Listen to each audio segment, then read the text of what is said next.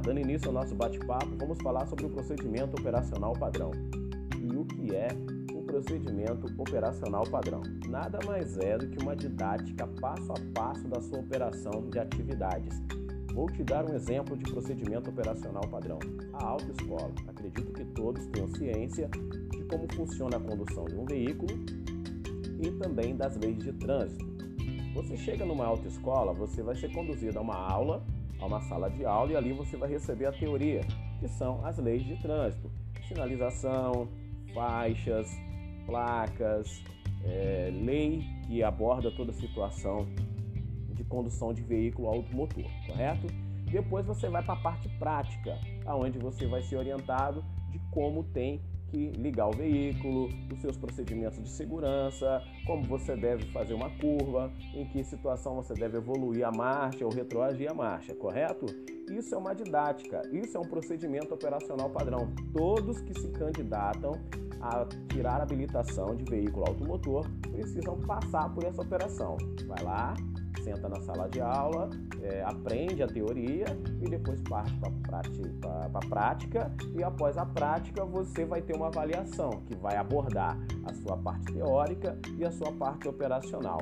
E depois disso, você, habilitado, começa a conduzir o seu veículo tendo o raciocínio lógico da operação. Você começa a observar a sinalização multicores e a sinalização é, nas estradas e placas e você começa a identificar e saber o que você tem ou não. Você não precisa, ah, essa placa quer dizer o quê? No princípio você ainda vai ter alguma dúvida sobre alguma coisa, mas isso com o tempo você vai fazendo aquilo meio que no automático, correto? Assim como conduzir o veículo, você vai, vai, vai se autocomandar em debrear, acelerar, frear, seta, vira, então tudo isso fica no automático. Isso é uma forma padrão de conduzir o seu veículo. No mundo todo, as pessoas conduzem o veículo da mesma forma. Independente se o volante é à direita à esquerda, faixa, disso, daquilo, as leis de trânsito elas podem variar, mas a condução, o princípio do veículo, ele é o mesmo. Seja ele um carro de passeio, um caminhão, um ônibus, o princípio é sempre o mesmo. Isso é um procedimento operacional padrão. E é isso que você precisa aprender a colocar na sua rotina dentro da sua empresa, para que qualquer colaborador seja um multiplicador do treinamento. Você faz treinamentos contínuos com a sua equipe, você treina ela naquilo que, a, que seus colaboradores dizem que já sabe, Repita o treinamento, a prática leva à perfeição. Você tem que fazer aquilo ficar na massa do sangue. A pessoa tem que estar tá automaticamente executando aquele processo, lógico, com raciocínio, com pensamento, com cuidado, com segurança, mas a operação padrão ela tem que seguir. Dentro da operação padrão você consegue limitar tempo de atividades, tá certo? Você sabe o tempo que uma atividade leva Nada foge do seu controle porque tudo está sendo monitorado. Você sabe quantos homens ou quantos colaboradores é, precisam para poder fazer a atividade.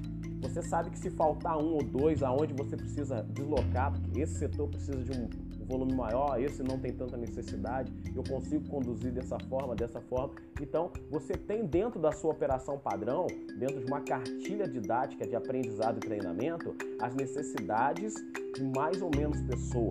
Você consegue ter no final do seu dia, por causa de uma operação padrão, você consegue ter no final do seu dia um negócio chamado produtividade.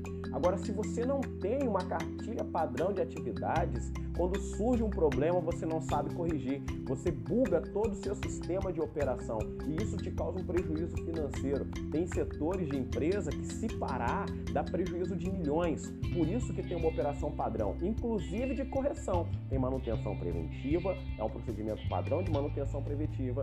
Existe um procedimento padrão de falhas, existe o plano B, C, D e E. É isso nós vamos falar no próximo bate-papo. Hoje eu preciso que você entenda que existe a necessidade de você padronizar as suas atividades, principalmente as lojas do sistema varejista, que são redes, vocês precisam padronizar as suas atividades para que o seu colaborador seja capaz de produzir e que você não fique em desespero, porque acontecem coisas que fogem ao seu controle, de repente começa a cair de paraquedas várias situações dentro da sua rotina diária de atividades e no final você não produziu foi nada, tá certo? Um grande abraço, fique com Deus, a logística muda tudo, a logística muda o mundo, sempre juntos!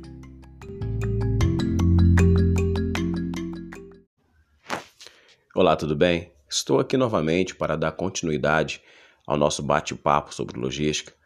No episódio passado falamos sobre POP, que é o procedimento operacional padrão. Agora vamos falar sobre inventário rotativo. É uma classe de inventários dentro do processo logístico que aborda é, contagem de itens quinzenal, semanal, diário, mensal, semestral dentro da sua necessidade de operação. Eu quero falar exclusivamente sobre o inventário rotativo no processo de varejo. Você varejista que tem a necessidade de aplicar o inventário para ter um maior controle da sua mercadoria, saber se ela está de fato no local de venda, na área de venda, se o que está no seu depósito, na sua câmara, é o que consta também no seu virtual, como, como você pode fazer um controle melhor desse processo de manufatura, ali quando seu produto está sendo processado num balcão de frios, num balcão de açougue, numa padaria. Então você aplica o inventário rotativo. Vamos conversar sobre ele. Primeira coisa que você precisa entender sobre o inventário ou balanço nada mais é do que a contagem do seu item físico e é o confrontamento dele com o seu estoque virtual. Né? Então você tem o seu armazenamento de mercadorias, você tem a sua área de venda e você tem é, o seu estoque virtual, que é o que o seu sistema diz que você tem, ok?